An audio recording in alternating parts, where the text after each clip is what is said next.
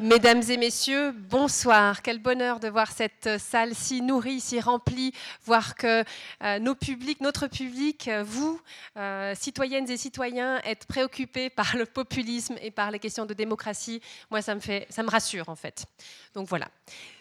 Je me permets de vous annoncer euh, pas moins que nos deux prochains rendez-vous, puisque notre semaine, euh, enfin nos trois prochains rendez-vous, tout d'un coup je réalise, nous avons deux semaines qui sont, qui sont bien chargées. À savoir, ce samedi, il sera question de patrimoine. Vous avez peut-être suivi l'aventure du Clou Rouge, euh, qui est ce parcours où on a essayé de valoriser tous les bâtiments qui ont été particulièrement bien restaurés ou valorisés. Et nous nous poserons la question, alors attention, donc ce sera ce samedi, ce qui était déjà un peu inhabituel, et à 5h15 et non pas à 20h15. Et nous aurons le plaisir euh, de nous questionner sur ce qu'est le patrimoine, qu'est-ce qui fait qu'un bâtiment entre euh, dans la notion, dans la sphère du patrimoine? Et nous le ferons dans un premier temps avec une conférence un peu brève de Bernard Zumthor, qui est euh, Monsieur Patrimoine du canton de Genève. S'en suivra une discussion nourrie avec plusieurs représentants de patrimoine suisse, avec une architecte de Lausanne, avec, enfin voilà, ça va être vraiment une discussion très très intéressante. L'entrée est libre, donc n'hésitez pas à venir. Samedi, vous posez avec nous la question du patrimoine. Vous savez peut-être, vous ne le savez peut-être pas, mais vous êtes ici un peu dans, une, euh, dans un bâtiment qui fait partie du patrimoine neuchâtelois. L'intérieur de ce bâtiment, la façade sud, ont été classés en 2012 au patrimoine euh, culturel euh, neuchâtelois, vraiment comme objet d'architecture. Donc voilà, nous sommes en plein patrimoine. La semaine prochaine, deux autres rendez-vous. Tout d'abord, euh, un rendez-vous écologie, mais qui nous concerne tous, comme on le sait maintenant, puisque mardi, nous aurons le plaisir d'entendre Claire Nouvian, journaliste, euh, réalisatrice de documentaires. Elle a euh, réalisé l'exposition, vous en souvenez peut-être, intitulée Abyss, qui avait été présentée notamment au musée d'histoire naturelle de Neuchâtel. Magnifique travail sur le monde des abysses qu'on connaît si peu, en montrant la magie de ce monde. Et en fait, là, elle viendra nous parler de cette destruction des abysses contre laquelle elle lutte avec d'autres associations. Elle, elle a fondé l'association Bloom, mais avec d'autres associations, elle lutte. Elles ont réussi à faire édicter une loi en France pour la protection des fonds marins. Donc euh, son action est importante, elle a des effets, et elle viendra nous parler justement de, de, son travail, de son action, de comment ils s'y sont pris. Et c'est vraiment, c'est une sorte de passionnariat de l'écologie, et c'est pas pour rien qu'elle a reçu le Goldman Prize en 2018, c'est-à-dire un peu l'équivalent du prix Nobel, mais pour l'écologie, euh, pour l'ensemble de son activité qui ne s'arrête pas. Elle est toujours aussi, aussi pleine de feu et euh, de motivation. Et puis, un peu plus tard dans la semaine, une autre passionnariat, euh, Amandine Gay, qui est une réalisatrice, auteure, qui a aussi un parcours universitaire en sciences politiques. Elle viendra nous parler de la condition de la femme noire. elle a fait un très très beau documentaire qui s'appelle Ouvrir la voie, où elle donne la parole à plusieurs femmes issues de l'histoire du colonialisme. Elle tient à le souligner. Et euh, ce documentaire sera projeté euh, au Centre de culture ABC, donc vendredi 23 novembre à 17h30.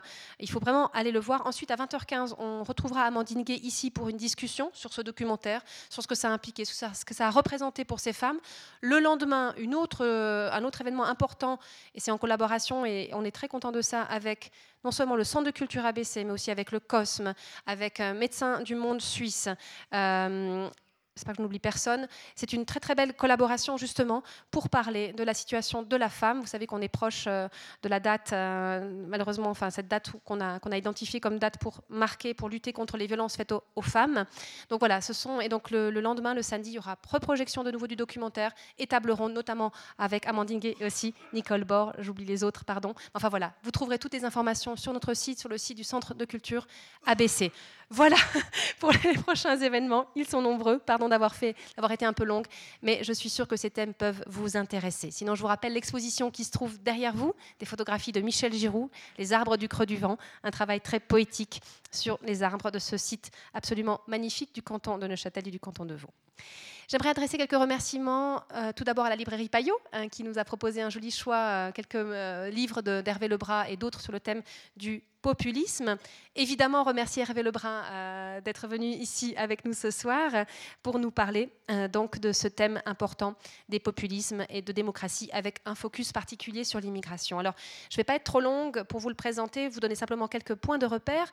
Rappelez évidemment qu'il est démographe et historien qu'il est directeur d'études à l'École des hautes études en sciences sociales à Paris, qu'il est directeur émérite de recherche à l'Institut national d'études démographiques à Paris toujours, qu'il a été fellow de Churchill College à Cambridge. Il a enseigné à l'ENA, à Sciences Po, à Polytechnique, donc il est d'ailleurs diplômé, à l'École des beaux-arts de Paris, à l'Université de Genève pendant une année. Il a présidé le Conseil scientifique de l'aménagement du territoire. Il a publié de très nombreux ouvrages, dont pour les plus récents et les plus en lien avec notre thématique de ce soir, Malaise dans l'identité et le Paris du FN, mais il y en a évidemment beaucoup, beaucoup, beaucoup d'autres. Alors, de nouveau, je vais m'en tenir là, simplement dire que euh, par rapport à votre posture, il y a une chose que vous mentionnez euh, au début de Malaise dans l'identité. Vous évoquez une remarque qu'on vous a faite aux États-Unis quand vous aviez donné une conférence. Quelqu'un vous a dit ah, Vous êtes un, vrai homme de la Renaissance, ce qui à nos oreilles euh, résonne comme quelque chose de plutôt positif. Et en fait, quelqu'un vous a donné une sorte de traduction culturelle en disant Ah non, mais en fait, ça veut dire que vous avez touché à tout en étant très superficiel. mais vous en avez tiré quelque chose et vous dites quelque chose de, que j'ai trouvé très important. Euh, vous dites, ça vous amène à, à distinguer en fait une science sociale du détail et une science sociale des relations entre ces détails. Et c'est bien de ça dont il sera question ce soir, comment on met en relation ces détails. Et pour moi, c'est fondamental, parce que ça montre bien comment quelqu'un qui vient du monde de l'université, des hautes écoles, se positionne par rapport à la société, comment il utilise le fruit de ses recherches pour nourrir une réflexion citoyenne, politique, sur la réalité et non pas ces enfin, vous dépeignez les représentations, mais surtout pour parler de la réalité et puis surtout pour construire le monde de demain. Merci, Monsieur Hervé Lebras. Bonne soirée à toutes et à tous.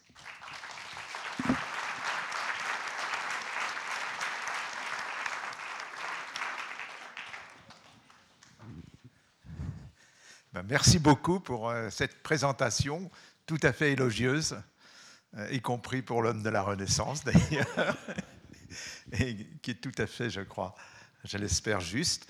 Mais euh, ça veut aussi. Euh, alors je remercie beaucoup aussi le, Club 44 de m'avoir fait signe. Euh, c'est en plus de ça la première fois de ma vie que je viens à la Chaux de Fonds et je suis tout à fait intéressé à y revenir, y compris pour son architecture. Je vais commencer par, pour essayer d'expliquer ce que je vais tenter de vous montrer, je vais euh, commencer par euh, une anecdote assez, enfin une anecdote, euh, une, histoire qui n'a pas l'air d'avoir grand chose à voir avec ce dont je vais vous parler, puisque ça se passe en 1921. C'est celui qui allait devenir un très grand historien, Arnold Toynbee, qui a beaucoup écrit sur le cycle des civilisations. Et à l'époque, euh, c'est un jeune homme euh, assez pauvre et il a accepté, pour, au fond, pour avoir un travail universitaire, il a accepté de prendre une, chaire qui est payée par euh, l'émigration grecque à Londres, une chaire à King's College. et l'émigration grecque, bien sûr, espère qu'il défendra la Grèce, ce qu'il fait jusque-là. Et en 1921, vous savez qu'il y a une guerre très, très grave entre la Grèce et la Turquie. La, Grèce envahit une partie de, la Turquie, puis les Turcs euh, vont euh, repousser les, Grecs, et euh, Toynbee est envoyé comme, envoyé comme journaliste sur le théâtre des hostilités par le côté grec pour raconter les horreurs qui se passent du, du côté euh, turc, la manière dont les Turcs euh, massacrent euh, les, Grecs. Donc il le fait au tout début. Et puis, c'est là qu'il a un, geste important, il décide d'aller voir ce qui se passe de l'autre côté. Donc il obtient un laissez-passer et il va enquêter du côté turc. Et il s'aperçoit que du côté turc, les massacres sont aussi importants opérés par les Grecs. Donc il le relate. Et à ce moment-là, euh, ces commanditaires de King's College, de la chaire, sont furieux et veulent bien sûr euh, lui retirer la chaire. Ça va être très compliqué, il va se débattre et, finalement il va, quand même être expulsé et il va en tirer un livre euh, pour essayer d'expliquer tout cela. Et le, livre porte à peu près le titre Westernization of Greece and Turkey, l'occidentalisation de la Grèce et de la Turquie. Et il dit, grosso modo, son thème, il développe bien sûr toute son expérience, mais il dit, c'est c'est pas les massacres en tant que tels qu'il faut considérer, c'est ils sont produits parce qu'il y a eu un changement euh, profond dans ces sociétés. Euh, elles sont passées d'un état où une, situation où notamment on vivait en communauté juxtaposée, qui était tout à fait le, cas avec euh, des quartiers arméniens, grecs, juifs, etc., à une situation où il y a des États-nations, où tout cet espace est unifié. Et c'est ce qui s'est produit, ces massacres, c'est la difficulté de passage euh, d'une situation à une autre.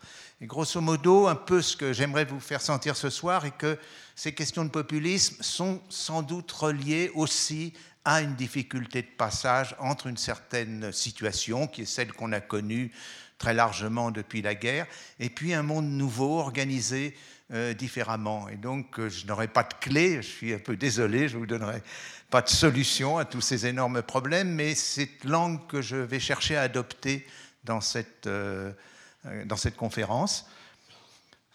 Alors, comme point de départ, je vais, je prends aussi pour vous dire, je vais vous montrer un certain nombre de cartes. Il ne faut pas s'arrêter aux détails, c'est plutôt, j'essaye de les faire en sorte qu'on voit la, forme générale de la carte sur un certain nombre de, pays, euh, parce que justement, ce que permet la carte, euh, c'est elle permet de voir l'entourage des individus, surtout si la carte est à un niveau assez fin, c'est-à-dire comment ils sont, dans quel environnement ils se trouvent, parce que notre action est très souvent conditionnée, non pas parce que nous sommes en tant que tels, mais parce que sont les gens qui sont euh, autour de nous, dans notre voisinage, dans notre famille, et puis un peu plus largement. Et là, la carte le montre. Et on en a moins l'habitude parce qu'on est très soumis aux sondages. Mais dans les sondages, on perd complètement le voisinage des personnes, puisque les personnes sont tirées au hasard euh, pour faire un sondage représentatif. Donc euh, elles sont euh, comme des rambassons, elles, ne sont plus dans leur milieu. Bien sûr, les, caractères des personnes, les caractéristiques comptent beaucoup dans leur réaction, dans leur comportement, mais euh, ce n'est pas seulement cela qui comporte. Donc un peu ce que je vous montre, c'est l'autre côté, c'est ce côté de l'environnement des personnes. C'est, euh, on peut le dire d'ailleurs, un, dilemme qui est euh, fondamental au début de la sociologie, qu'on résume souvent par l'opposition entre Durkheim et Tarde. Durkheim qui pensait, comme il disait, que la société est au-dessus de nous, donc on est des personnes qui ont certaines caractéristiques euh, dictées par la société, et puis Tarde, qui a écrit les lois de l'imitation, qui pensait qu'on est soumis à des processus de type épidémiologique, donc euh, on agit assez largement en fonction de la manière dont agissent nos proches. Voilà pour les cartes. Et entrant enfin dans le sujet, la, question de base que je, me suis, euh, que je me pose, au fond que je me suis posé particulièrement pour euh, cette intervention, c'est qu'elle a l'air presque d'une évidence euh, et qu'on balaye très souvent comme euh, évidente, c'est pourquoi les mouvements populistes de l'époque récente ont mis en tête de leur propagande, de leur programme, la question de l'immigration. On me dirait, bah, c'est peut-être normal. Je pense que si on y réfléchit, ça n'est pas normal, sauf à prendre des échappatoires du genre il fallait des boucs émissaires, des choses de ce genre-là. Mais une fois qu'on a dit il fallait des boucs émissaires, on n'a pas expliqué grand-chose, ou du moins on a basculé du côté d'une psychologie qui vaut ce qu'elle vaut, mais on n'a pas compris, je crois, euh, ce qui est en train de se passer. Et pour, pour vous donner l'idée de, ce changement, au fond, euh, il faut revenir à, des auteurs euh, plus anciens. Pour les auteurs politiques, presque depuis le début, la politique, c'est quand même essentiellement euh, les riches contre les pauvres. C'est comme ça que se joue la politique. Je vais vous lire un, petit passage du Prince de Machiavel qui le montre assez clairement. Il dit On devient prince par faveur du populaire ou par celle des grands, car en toute cité, on trouve ces deux humeurs différentes, desquelles la source est que le populaire n'aime point à être commandé ni opprimé par les plus gros, et que les gros ont envie de commander et d'opprimer le peuple. Donc on est bien en face de, il y a le populaire et les gros, chez Machiavel à l'époque, ça s'appelle le popolo minuto et popolo grosso.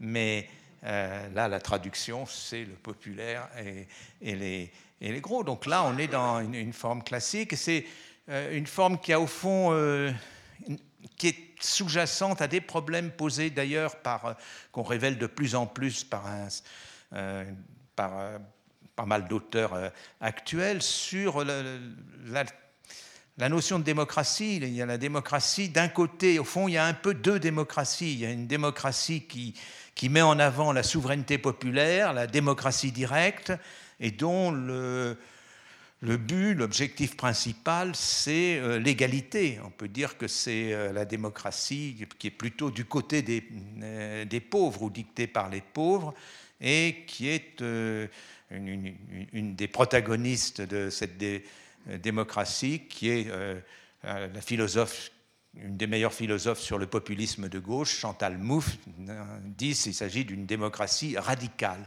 C'est aussi une démocratie qui néglige ou rejette les corps intermédiaires et qui est peu soucieuse souvent de liberté. Et inversement, il y a une démocratie qu'on appelle libérale, euh, mais qui est assez largement euh, une souveraineté technocratique avec des institutions, avec la séparation des pouvoirs, et dont l'objectif euh, ou le principal effort tend vers la liberté. Et on a, on a pensé que pendant longtemps que ces deux démocraties n'en faisaient qu'une seule. Et c'est par exemple un, thème aussi qui est développé par un livre récent d'un germano-américain euh, Yasha Munk, qui s'appelle d'ailleurs Le populisme contre la démocratie, et qui montre bien qu'il y a cette ambivalence de, de, la démocratie. Et cette ambivalence a été un peu passée sous silence et elle, serait dans les, elle a été un peu masquée au fond euh, jusqu'à une époque euh, récente et elle se révèle de plus en plus. Et donc elle révèle de plus en plus qu'il y a effectivement d'un côté le peuple, euh, et puis de l'autre côté, alors euh, euh, Chantal Mouffe dit l'oligarchie. C'est donc sa vision des choses, c'est le peuple contre l'oligarchie. Mais ce n'est pas tellement différent du grand livre de l'Antiquité qui est la politique d'Aristote, qui est un livre formidable où, à longueur de page, au fond, Aristote discute la, ce qu'il appelle le, la conception du numériquement euh, égal et euh, la conception de l'égalité selon le mérite. Il entend par là numériquement, ça veut dire qu'un homme, une voix, c'est notre vision de la démocratie, et par le mérite, c'est euh, le pouvoir des, électeurs ou des citoyens sera proportionnel à leur richesse. Alors on a séparé dans nos sociétés euh, c'est à la bourse que le pouvoir est proportionnel à la richesse, et puis c'est dans les élections démocratiques que le pouvoir est proportionnel au nombre de, euh, personnes. Mais euh, dans le cas d'Aristote, où les deux choses étaient liées, du coup, il met très précisément en place cette mécanique du, justement du peuple contre l'oligarchie, et il n'oublie pas que l'origine du mot démocratie, démos, c'est bien sûr le peuple, mais kratos, c'est Kratos, c'est la force et la violence en, Grèce. Donc il y a quelque part l'idée euh, qu'il y a une violence du peuple aussi dans, la démocratie. Il y a une partie démos qui est l'égalité, mais il y a aussi une partie de, cette opposition. Or, cette opposition est au fond actuellement euh, euh, remise en cause de, deux manières. Une première manière que je vais vous montrer maintenant, après avoir un peu disserté par un premier ensemble de, de, cartes. Elle est remise en cause par le fait que sont au fond les, secteurs les plus riches de la population qui, au lieu d'être une oligarchie, c'est-à-dire peu nombreux, euh, vont finir par euh, l'emporter. Et c'est le cas que je vais vous montrer avec le. Alors, il faut que je trouve la bonne touche. Voilà. Non, c'est pas la bonne touche. Euh, ah non, j'ai une autre façon de faire marcher les choses. Voilà. C'est le cas de la récente élection au Brésil. Vous savez que Bolsonaro l'a porté avec à peu près 56% euh, des voix. Et regardez, je vous ai mis deux cartes. Sur celle de gauche, vous voyez, plus c'est foncé, plus Bolsonaro a fait euh, un score très important. Dans les plus foncés, c'est plus de 70%. Et inversement, plus Haddad, le candidat du Parti des travailleurs, a fait un bon score, et dans les plus clairs, ça veut dire qu'il a fait plus de 70%. C'est extraordinairement, extraordinairement tranché. Vous voyez qu'il y a toute cette partie nord-estée qui a voté pour le candidat des travailleurs, du Parti des travailleurs, et l'autre tout le sud et une grande partie au fond de l'ouest qui a voté pour euh, Bolsonaro, qu'il a finalement euh, emporté. Et à côté, je vous ai simplement mis la carte de l'indice de développement humain au Brésil, à un niveau d'ailleurs assez fin, plus fin. Je n'avais pas un niveau assez fin pour les élections, mais enfin, on voit bien que les deux cartes sont semblables. Et dans la carte sur l'indice de développement humain, qui correspond à la combinaison de l'espérance de vie, du niveau d'éducation et du niveau de revenu, plus c'est clair, plus c'est faible. Donc vous voyez bien que euh, ce qu'il a emporté avec Bolsonaro, c'est les partis euh, les plus riches, les plus éduqués et à la meilleure santé euh, du, Brésil. La coupure est extraordinairement nette. Il y a quelques, quelques cas particuliers au niveau de l'Amazonie, mais l'Amazonie est très peu peuplée, donc c'est assez particulier. Mais dans les grosses parties peuplées au nord-est et puis au sud, la coupure est tout à fait euh, évidente. Donc c'est encore le modèle ancien, si vous voulez, des riches contre les pauvres, mais les oligarques sont devenus les plus nombreux. Donc là, il y a quelque chose qui est tout à fait nouveau, qui se pose d'ailleurs euh, finalement dans euh, nos, démocraties actuelles, c'est-à-dire ce ne sont plus les riches ne prennent plus le pouvoir par la force, sous prétexte qu'ils ne sont pas assez nombreux. Les riches prennent, ou du moins les populistes du côté des riches, on peut le dire, prennent le pouvoir par les élections. C'est ce qui s'est passé aussi bien euh, en Italie, avec euh, tout récemment, mais aussi euh, en Hongrie, avec Orban. Alors je dis les riches, c'est tout à fait simplificateur, mais c'est les fractions dans la population les plus aisées qui ont voté à ce moment-là pour, pour, ces, pour ces partis. Alors, c'est bon, beaucoup plus compliqué pour l'Europe parce que va se mêler le phénomène de, l'immigration, et c'est là que je vais entrer maintenant dans un détail euh, au sujet de l'Europe et puis des, États-Unis, en vous montrant à nouveau euh, quelques, cartes. Alors, vous les connaissez mieux que moi, mais ça vaut le coup de, les rappeler. Je vous ai mis bon, une carte qui sont les votes pour l'UDC en 2015. Alors elle est un peu confuse, donc on ne va pas s'y arrêter longtemps, mais vous voyez bien que les zones claires, c'est les zones les plus urbaines. Euh, je vais passer assez vite puisque vous connaissez, sauf que des cartes tout à fait semblables sont celles de la votation que vous avez eue sur la construction des minarets en 2009. Et je vous ai mis deux cartes, la carte habituelle, hein, où on dessine toutes les circonscriptions, et puis une carte qui a été faite par mon ami Jacques Lévy, qui s'occupait du département de géographie à Polytechnique de Lausanne, qui est une carte en anamorphose, où les surfaces sont proportionnelles au nombre de personnes, qui permet, parce que sur une carte normale, c'est comme l'Amazonie, euh, les montagnes, enfin les montagnes suisses ne sont pas l'Amazonie, mais c'est comme euh, le même problème de très peu de population pour des très grandes surfaces. Donc ça occupe euh, la, vision et la, carte en anamorphose rectifie. Alors l'ennui, c'est que c'est plus très beau la Suisse en anamorphose. bon, donc je n'abuserai pas trop des anamorphoses, mais euh, plus ce qu'on voit, c'est que plus c'est clair, plus c'est la couleur jaune, moins euh, le pourcentage de personnes en faveur pour l'interdiction de la construction de minarets a été euh, important et c'est des, faibles pourcentages et vous reconnaissez Genève, Lausanne, La Chaux-de-Fonds aussi, Berne, Zurich, Bâle.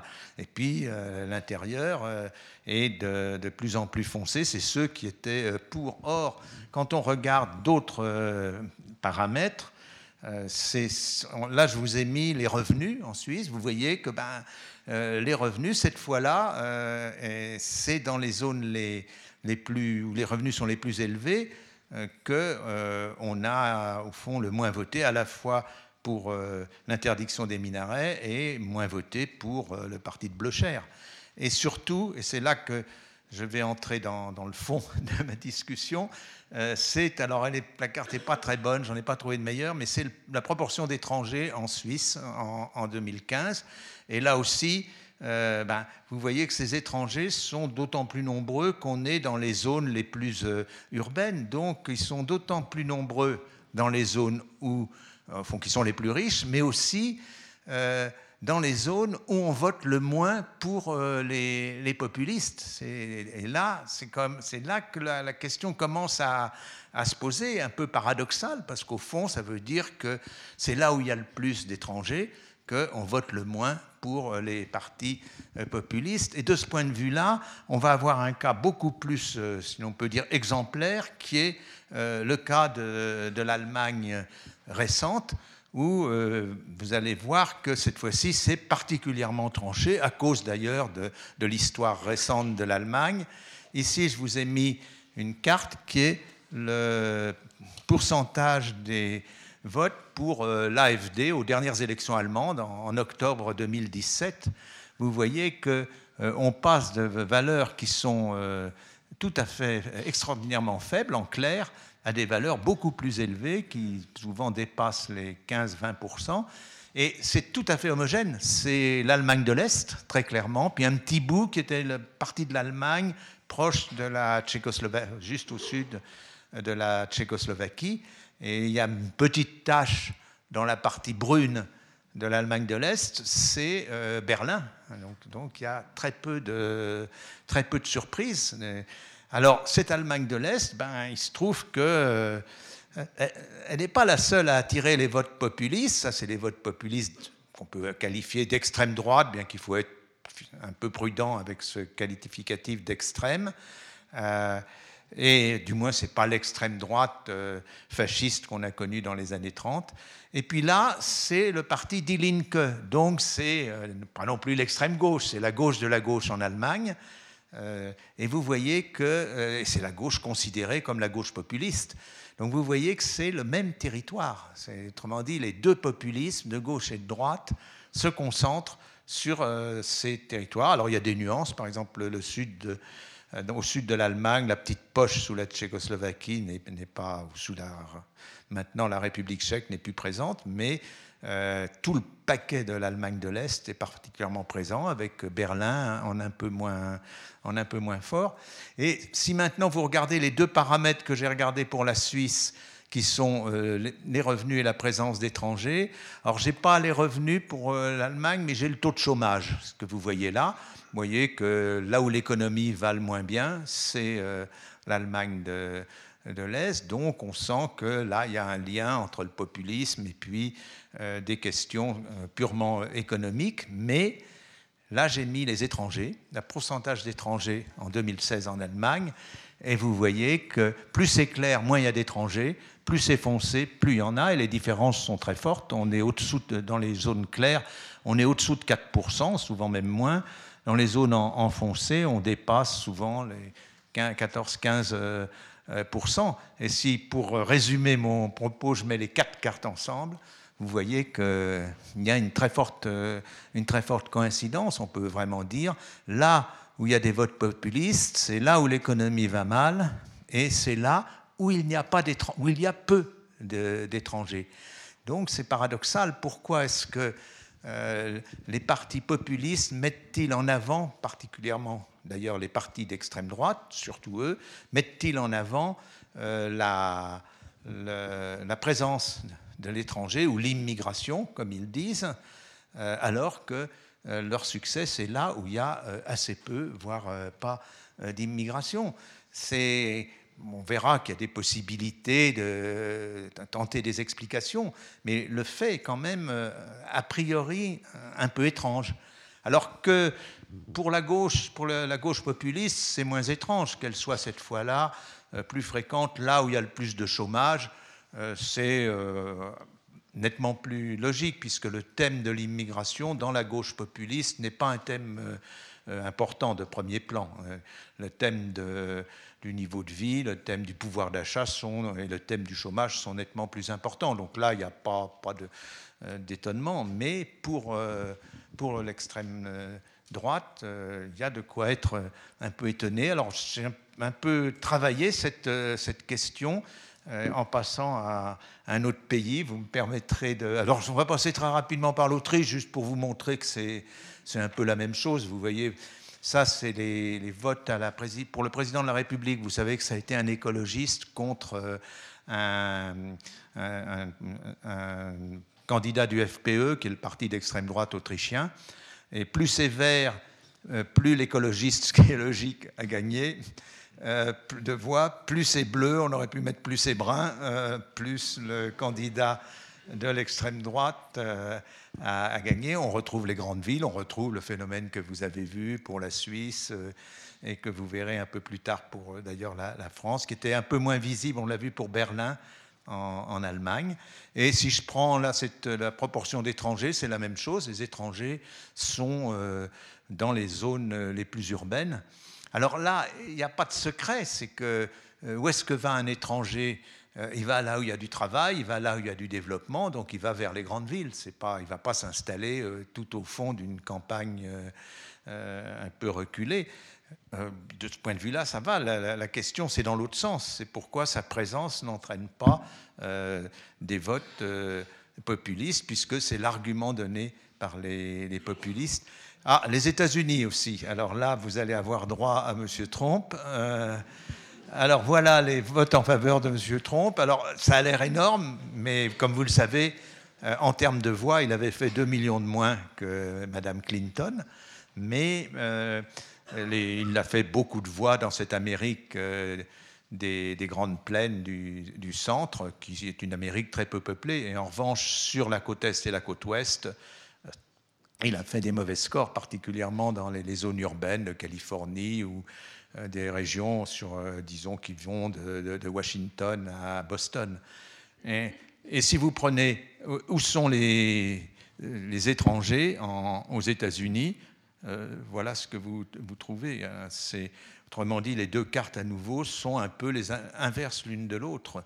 Alors, euh, il y a bien sûr d'autres phénomènes aux États-Unis, la, proportion de, euh, la proportion de la population d'origine africaine, des Noirs, et la proportion de, de Mexicains, qui, dont beaucoup d'entre eux votent, mais là, c'est les étrangers. Et on a toujours ce, phénomène. Alors je vais passer à un pays que je connais mieux, mais que vous connaissez sans doute assez bien parce qu'il n'est pas très loin de chez vous, qui est euh, la France. Voilà les, votes pour euh, la candidate d'extrême droite, euh, Marine Le Pen, la dernière présidentielle. Alors j'ai mis, les, comme pour la Suisse, vous ai mis une carte qui est la carte habituelle, hein, la carte avec les coordonnées habituelles, puis une carte euh, qui est une anamorphose, c'est-à-dire où là les surfaces sont proportionnelles. Donc ça vous permet de voir euh, quand même que, par exemple, tout au centre, vous voyez se dessiner Paris, euh, qui, a très peu voté pour Marine Le Pen, 5%, un tout petit peu au-dessous de 5%. Et puis des zones qui sont en brun foncé où vous atteignez facilement 40%. C'est au premier tour, c'est pas au, au, second tour. Au second tour, deux départements ont donné la majorité à Marine Le Pen dans le Nord. Mais au premier tour, pas, elle n'a pas fait un score, comme vous le savez, énorme, qui est 21,5%, mais euh, elle a, ce score est concentré, vous le voyez. vous voyez deux choses sur euh, cette carte qui vont retenir par la suite pour essayer d'arriver à une compréhension du phénomène. C'est que d'un côté, vous avez les villes les, toutes les taches bleues, c'est les grandes villes, donc on retrouve ce schéma qu'on a déjà vu dans les autres pays. Et puis vous avez une chose en plus, qui est, euh, il, y a deux il y a deux France. Il y a une France qui est en brun, qui est la France du Nord-Est, et la France méditerranéenne, et puis une France qui est en bleu, euh, où on vote peu pour euh, le Pen. Or, ces deux France que d'autres caractéristiques ne distinguent pas vraiment, ou quand elles les distinguent, elles distinguent aussi bien le, nord-est que le sud méditerranéen. Donc il y a autre chose qui se dissimule derrière cela, et c'est cette autre chose qui peut mettre sur la piste de, ce qui se passe euh, dans cette conjonction du vote des, pour le Front National, ou maintenant Rassemblement National, et puis euh, les, immigrés. Alors, quand il y a une première chose qui, euh, explique euh, la carte que vous avez vue en termes régionaux, c'est quand on regarde là où ça va mal en France. Je ne vais pas commenter chacune des cartes, mais c'est simplement pour vous montrer qu'il y a un certain nombre de phénomènes qui se ressemblent. Alors on a comme phénomène, on a la proportion de jeunes au chômage, la proportion de jeunes sans diplôme, le taux de pauvreté, ce que gagnent les 10% les plus pauvres et puis la proportion de familles monoparentales. Donc cinq syndromes de ce qui ne marche pas très bien et même pas bien du tout socialement en France. Vous voyez que ça se ressemble beaucoup. Et quand vous mettez tout ça ensemble, c'est la carte de gauche. Vous, voulez, vous faites un résumé de ces cinq cartes précédentes qui se ressemblent. Vous obtenez la carte de gauche, qui est au fond la carte des, zones qui vont mal en France. Et vous voyez qu'on retrouve ce grand nord-est, on retrouve cette bordure méditerranéenne.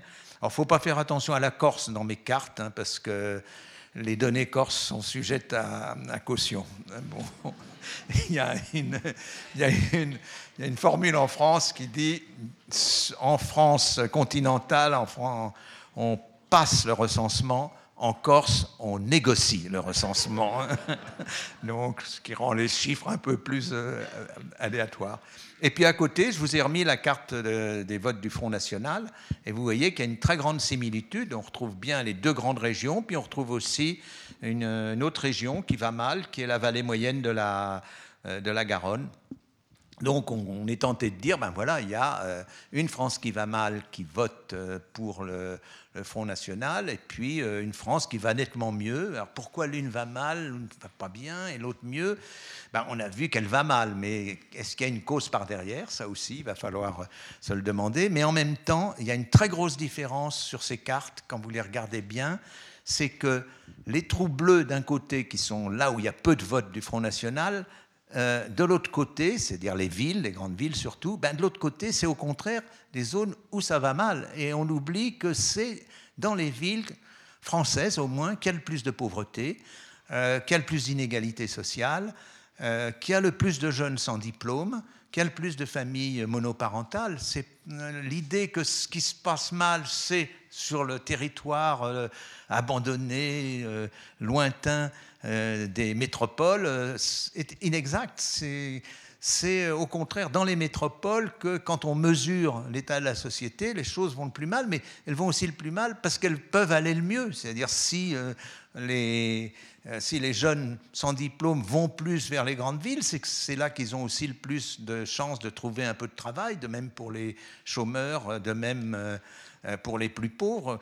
Euh, tandis que leur situation dans une campagne reculée serait quand même euh, sans grand espoir. Donc là aussi, il y a une logique, mais dans cette logique, vous voyez que, euh, au fond, ce qui était vrai au niveau des grandes régions s'inverse au niveau des, grandes agglomérations. Alors que dans les grandes régions, il y a des grandes régions où la société va mal, et ces grandes régions votent pour le Front National, eh bien, euh, dans les grandes agglomérations, c'est l'inverse. Ces grandes agglomérations vont moins bien que le reste, et pourtant, euh, le vote pour le Front National est nettement plus faible. Donc c'est une combinaison qui est assez, assez compliquée, qui là aussi demande un peu à être expliquée. Est-ce qu'elle est expliquée par les étrangers, par la présence des étrangers? Eh bien, pas du tout.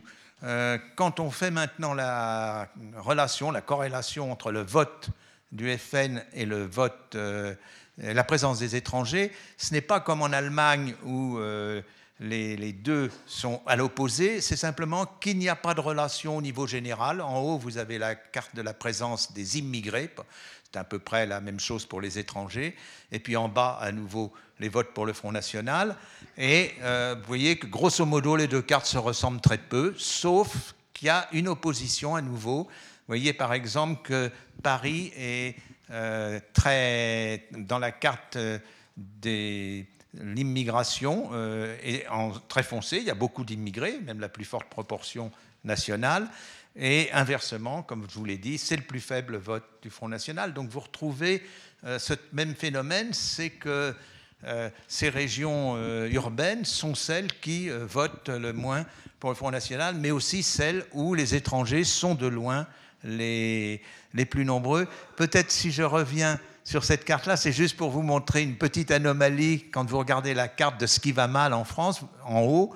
Vous voyez qu'il y a la tache de Paris qui, qui, va mal, et puis il y a une tache bleue si vous regardez euh, un peu vers l'est.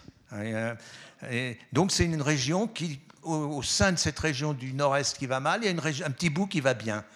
Et est-ce que vous savez ce que, quelle région c'est C'est? Non, non, c'est bien avant. Strasbourg aussi, vous avez raison, là, mais l'Allemagne va mieux. Hein. Strasbourg va pas très bien, mais le haut de l'Allemagne va bien. Mais non, c'est entre les deux. Vous voyez qu'il y a une petite tache bleue entre les deux, au niveau d'ailleurs euh, c'est le champagne. C'est oui, c'est une richesse de la France. Hein.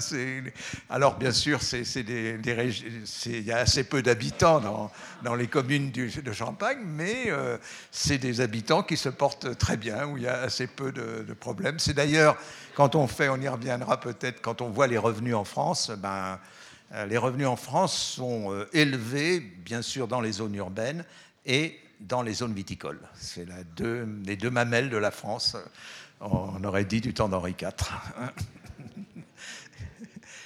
Alors, là, je vais peut-être entrer dans des tentatives d'explication de, tout cela. Pas des, je dis bien des tentatives, mais et ça va me ramener à, la question qui était euh, au fond posée et en partie résolue cette fois-là par Toynbee, dont je vous ai parlé au tout début. C'est que je pense que derrière ces phénomènes, il y a une transition, il y a un changement dans les rapports, on pourrait dire, les rapports aux plus proches, les rapports anthropologiques euh, dans la, plupart des pays, changement qui est lié euh, à, qui sont liés à un grand nombre de changements, parmi lesquels, ben, bien sûr, euh, sans doute des questions viendront sur ce sujet, les réseaux sociaux, mais aussi la motorisation, le fait qu'on puisse se déplacer, le changement dans aussi la désindustrialisation, tous ces changements qui sont décrits, qu'on peut décrire un à un, ont transformé les rapports entre les personnes. Et c'est sur cette piste-là maintenant que je vais aller, de la même manière que euh, dans l'Empire ottoman ou la, fin de l'Empire ottoman en 1921, euh, les, changements dans les rapports entre les personnes euh, avaient sans doute expliqué la crise qui, était, qui avait eu lieu avec cette guerre de 1921. alors, première, première remarque, je vous ai mis ici pour euh, essayer de, particulariser un peu mieux cette différence entre deux France. On a vu qu'elle était sociale, mais euh, il y a un autre aspect qui m'a frappé dans les résultats de la dernière élection. Je vous ai mis sur la, sur la droite, non, sur la gauche, pardon, vous avez les résultats de Macron à l'élection, euh, à l'élection présidentielle au premier tour. Et sur la carte de droite, je vous ai mis les résultats de Marine Le Pen, c'est toujours le premier tour, hein. chacun, l'un a fait 24%, l'autre 21,5%, mais j'ai mis la carte de Marine Le Pen en l'inversant. Autrement dit, le bleu le plus foncé, c'est là où elle a été le plus forte, et le rouge, c'est là où elle a été la plus faible. Et regardez bien les deux cartes, elles sont pratiquement semblables. Donc, il y a euh, l'une et l'inverse de l'autre. Il y a donc il y a quelque part une sensibilité, une opposition de sensibilité on l'a caractérisé d'ailleurs euh, au moment où on réfléchissait sur euh, les résultats en disant c'est ouvert contre fermé. Bon, c'est un peu rapide, mais il y a quelque chose là-dedans qui est qui n'est plus de l'ordre, vous le voyez, de riches contre pauvres ou de classe populaire contre euh, classe aisée. Il y a quelque chose d'autre. Si on voulait avoir quelque chose qui correspond à riche contre pauvre, il faudrait opposer de la même manière, mais je ne vais pas vous lasser avec des cartes, mais il faudrait opposer la carte des résultats de Mélenchon, donc de la gauche populiste, à la carte de la droite, c'est-à-dire traditionnelle, c'est-à-dire Fillon. Là, on retrouve l'ancienne euh, opposition. Mais pour, euh, pour euh, Macron et Marine Le Pen, c'est une opposition d'un autre ordre. Alors on peut se demander, mais qu'est-ce qui s'est passé dans le cas de... Qu'est-ce qui, qui, est par derrière? On a vu qu'il y avait un peu de social, mais il y a autre chose que je vais tenter d'approcher. Et là, je vous ai mis une carte. C'est comme j'ai fait beaucoup de cartes dans ma vie, j'ai une sorte de mémoire des cartes. Et quand j'ai vu le résultat de Macron, je me suis dit, ça me rappelle quelque chose. Et ça me rappelle un truc inattendu, c'est le pourcentage d'agriculteurs en France en 1968. Alors vous me direz quand même, c'est pas c'est pas ça qui a fait l'élection de, Macron. Là, il y a un truc. Ah, je vous l'ai mis d'un côté le pourcentage par commune, et puis de l'autre côté, euh, j'ai ôté les villes, les communes de plus de 2500 habitants, parce que quand même pour les agriculteurs, il vaut mieux regarder ce qui se passe euh, à la campagne. Et regardez, euh, cette carte-là, elle est extrêmement proche de celle des résultats de Macron. On me dirait, mais qu'est-ce qu'il y a derrière? Ben, Là où il y avait beaucoup d'agriculteurs en 68, c'est il y a 50 ans, c'est il y a pratiquement deux générations, il n'y a plus d'agriculteurs, ou du moins, euh, c'est un peu comme en Suisse, il reste, euh, en, France, il reste au niveau national 2,5% d'agriculteurs en comptant large. Et donc, mais il y a des personnes que sont devenus les enfants et les petits-enfants des agriculteurs? Ben, Très souvent, ils sont passés dans le monde ouvrier, à la première génération, et puis maintenant, ils ont monté dans l'échelle sociale. Autrement dit, dans ces régions-là, il, reste un sentiment qu'il y a une ascension sociale, qu'il y a un progrès, qu'on a mieux réussi que ses parents et encore plus que ses grands-parents, particulièrement pour le passage du monde agricole euh, au monde déjà secondaire de l'usine, mais surtout tertiaire des, employés. C'est fini les sols en terre battue, c'est fini euh, euh, se lever à 6 heures du matin pour traire les vaches et recommencer à 5 heures du soir, etc., et ne pas prendre de vacances. Il y a, il y a un souvenir, et c'était des régions où, en Bretagne, dans l'ouest et dans le massif central qui étaient très misérables.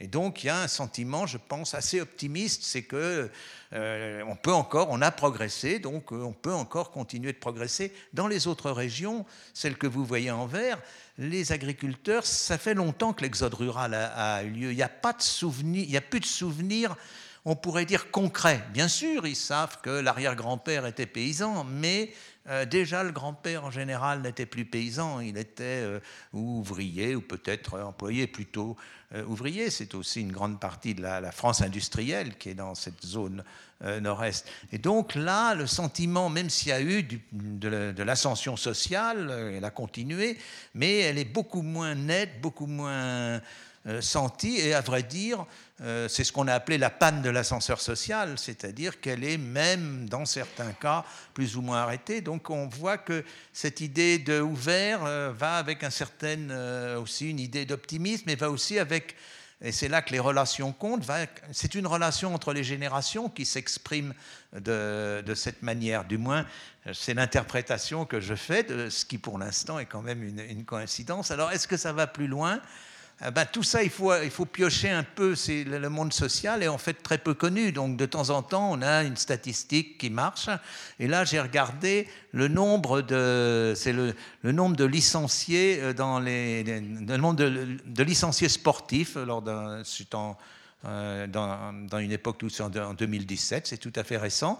Euh, c'est la carte qui est en bleu sur la gauche. Vous voyez que dans ces régions de l'Ouest, du centre, un peu des Alpes aussi, vous avez euh, nettement plus de personnes qui, sont donc qui appartiennent à un club de sport. C'est ça que ça veut aussi dire, licenciés de sport. Donc, qui ont une vie. Alors, je n'avais pas la carte des associations. Je sais par des sondages qu'elle est à peu près la même. C'est des régions où la vie associative est plus forte. vous voyez d'ailleurs que l'Alsace rejoint un petit peu ces, régions. Et à côté, juste pour mémoire, j'ai mis euh, là où, euh, au second tour, Macron était arrivé en tête en vert foncé. Et vous voyez à nouveau que ben, ça marche assez bien. C'est ces régions où euh, le Front National n'a pas pénétré, où le vote populiste est resté faible. C'est des régions où la vie associative demeure euh, plus forte. Vous me direz, bon, mais pourquoi? Il y a bien cette explication par l'ascension sociale, mais c'est un peu faible comme relation. Il se trouve, c'est là le, fond, peut-être un point décisif, mais bizarre d'une certaine manière, euh, c'est que la France a, traditionnellement, il y a deux modes de peuplement extrêmement différents en France. Je vais vous expliquer. C'est l'une des cartes a été faite pour 1872 et l'autre pour 1980, euh, si je lis bien. Euh, ça s'appelle la carte. Alors, qu'est-ce que ça veut dire, population agglomérée? C'est la proportion de population qui vit groupée. Donc, elle peut être groupée dans des petits villages, ce qui est le cas de, Picardie, du Nord-Est, ou bien même assez proche de, chez vous, dans le Jura ou dans euh, le Doubs.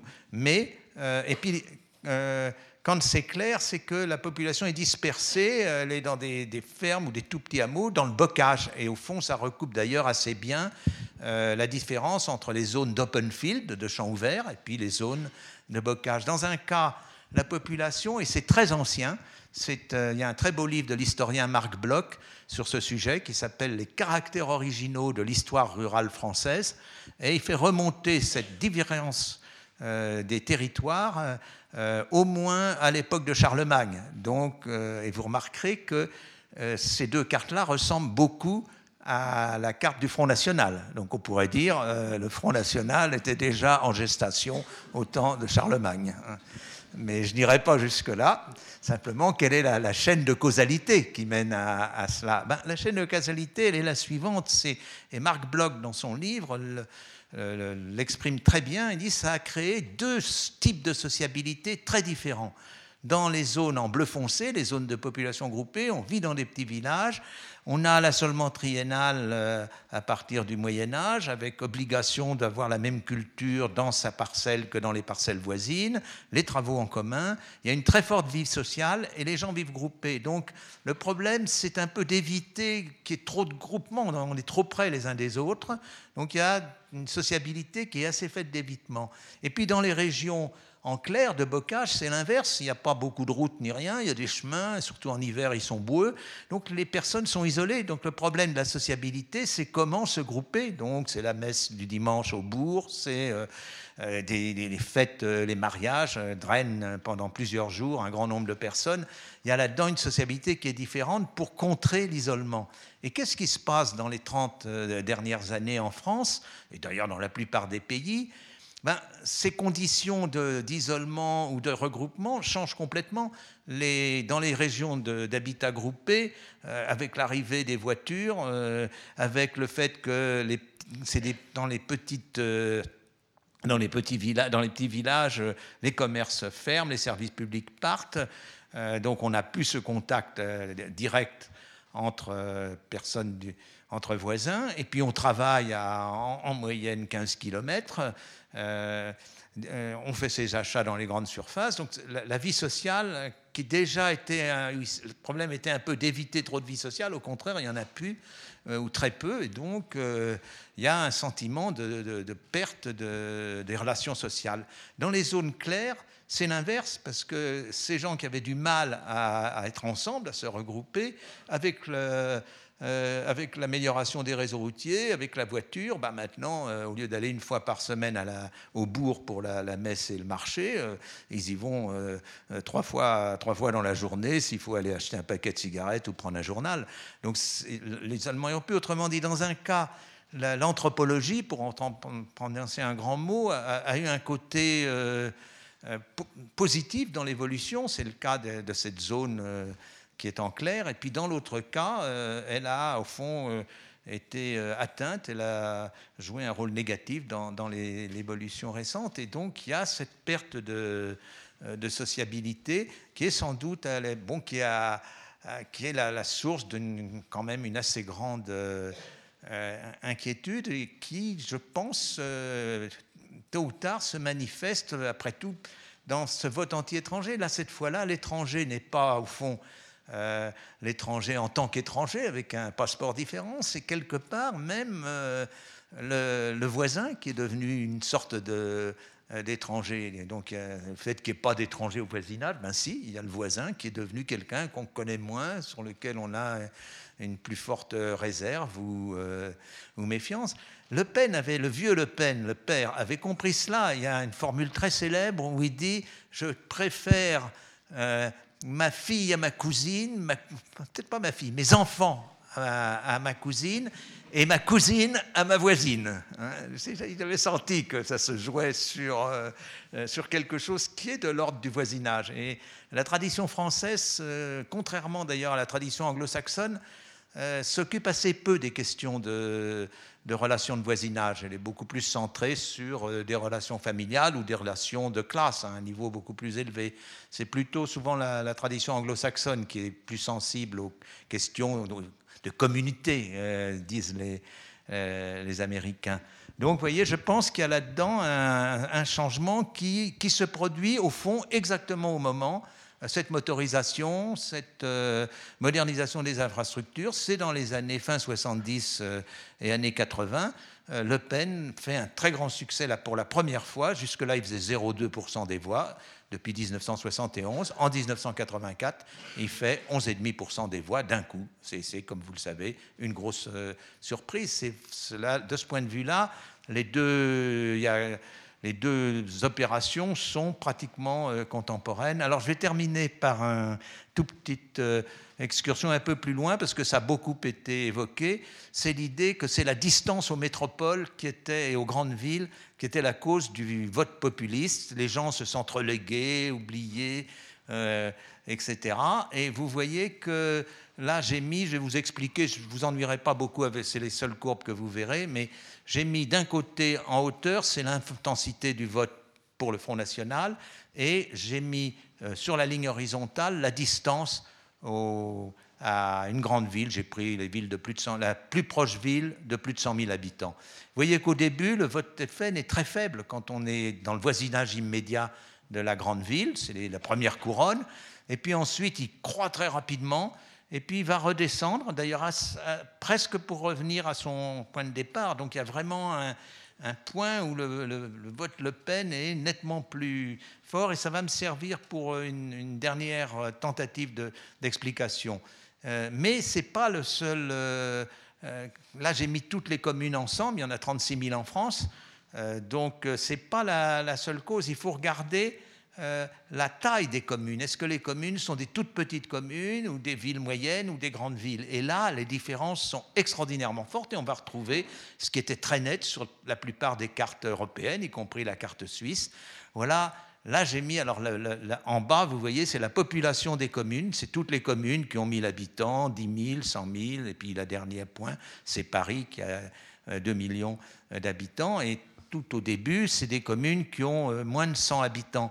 Et vous voyez que là, la relation est particulièrement nette et elle va dans le sens de ce que j'ai indiqué à propos de la sociabilité. Dans les plus petites communes, les services publics ont disparu, les commerces ont, disparu.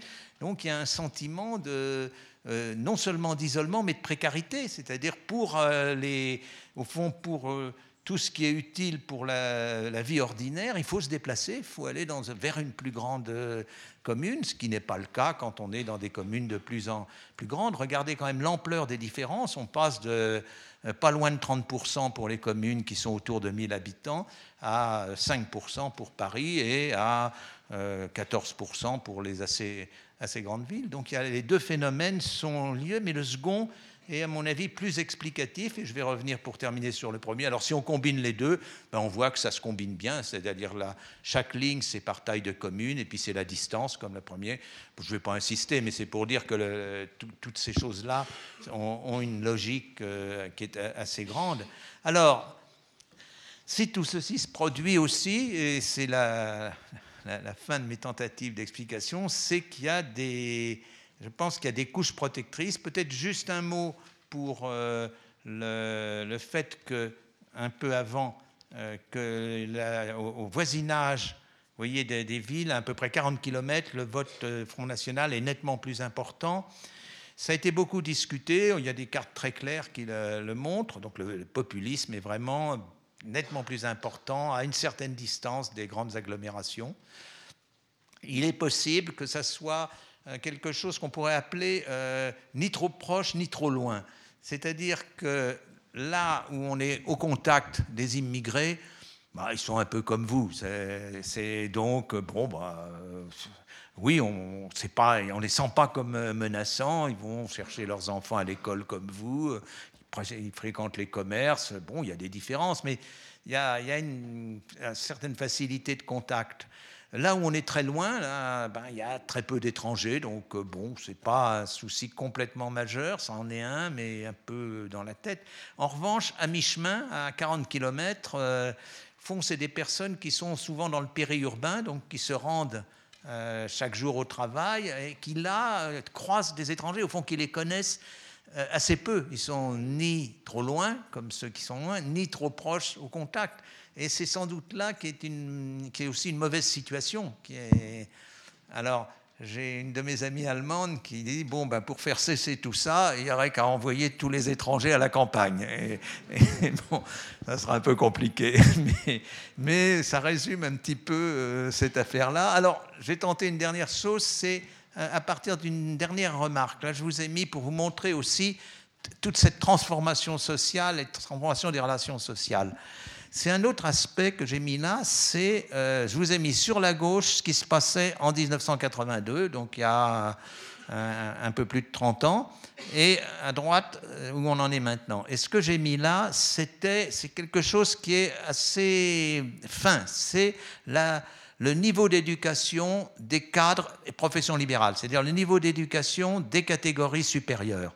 Vous voyez que dans la France à gauche, ces catégories supérieures sont bien sûr plus dans les villes, mais elles sont aussi un peu sur tout le territoire parce qu'il reste de l'industrie, donc des ingénieurs de bon niveau. Euh, et la, partie, euh, il y a un peu un mélange de.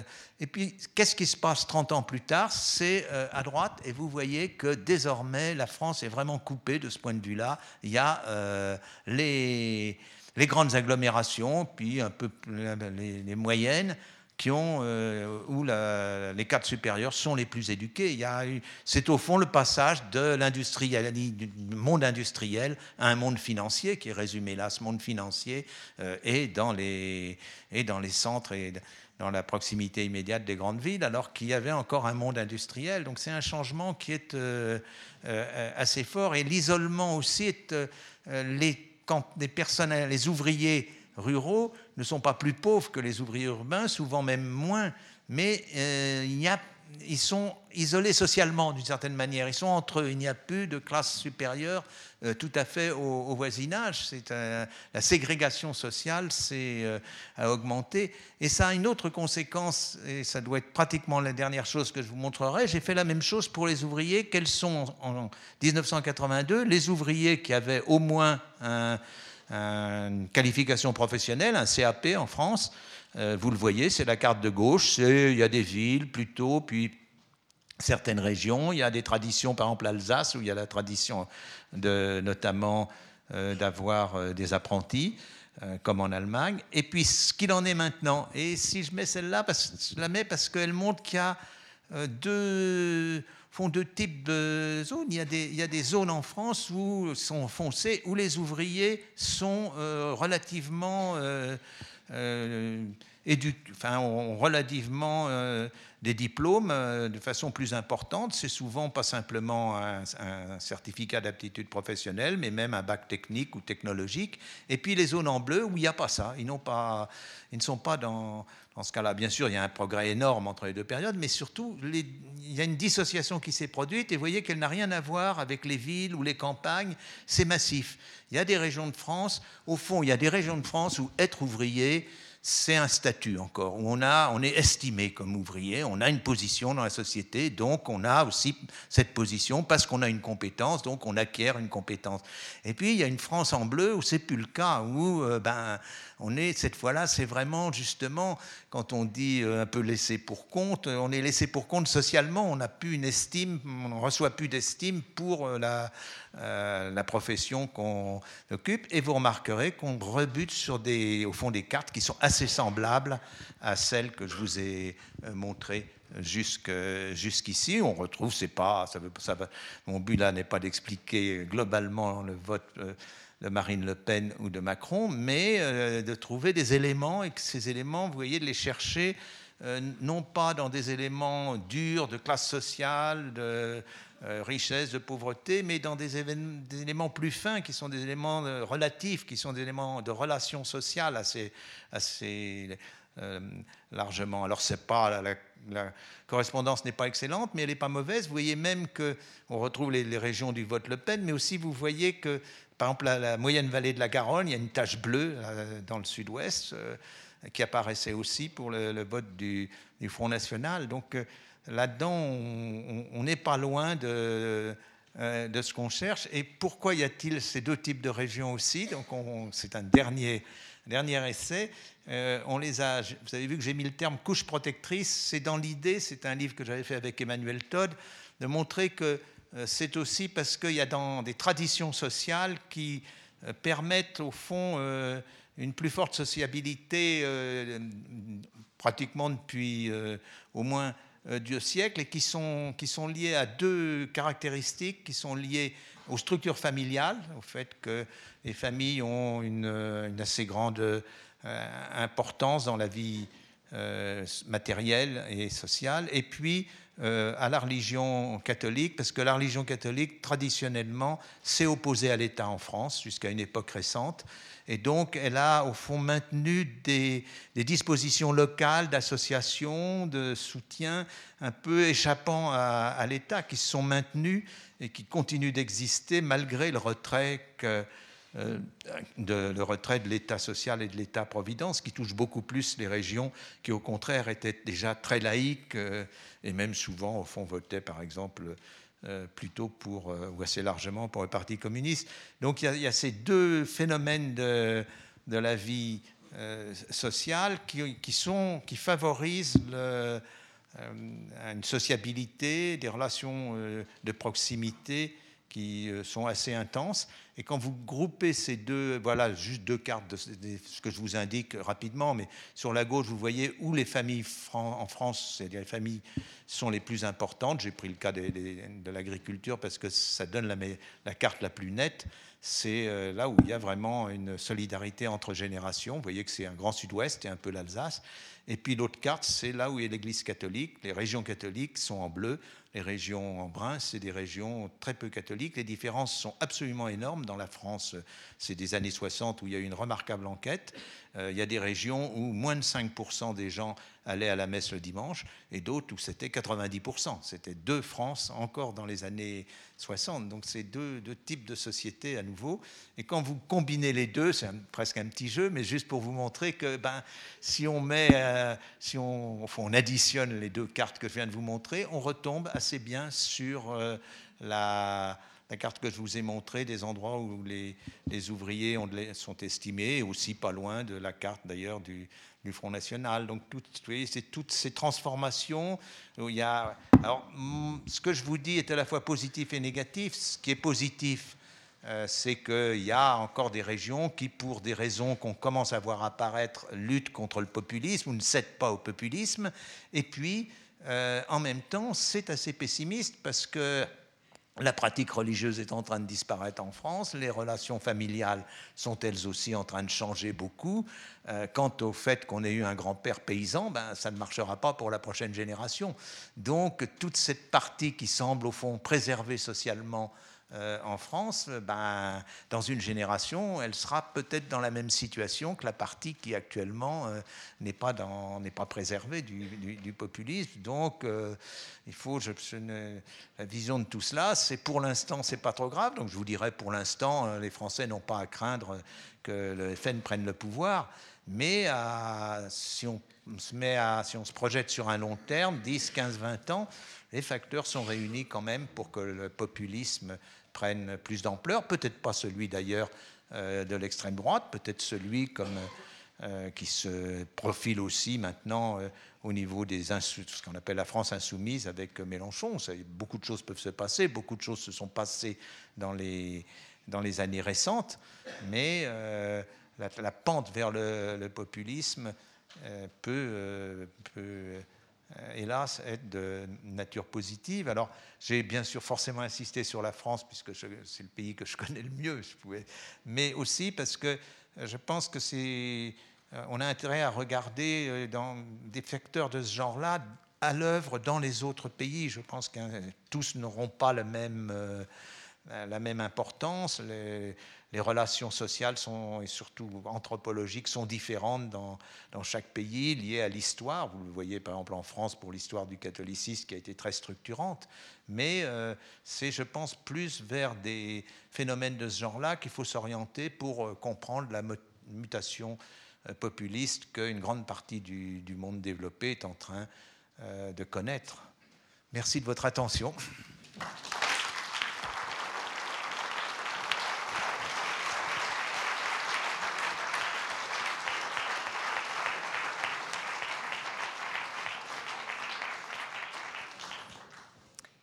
Merci Hervé Lebras d'avoir soulevé toutes ces questions, d'avoir esquissé comme ça des pistes de lecture.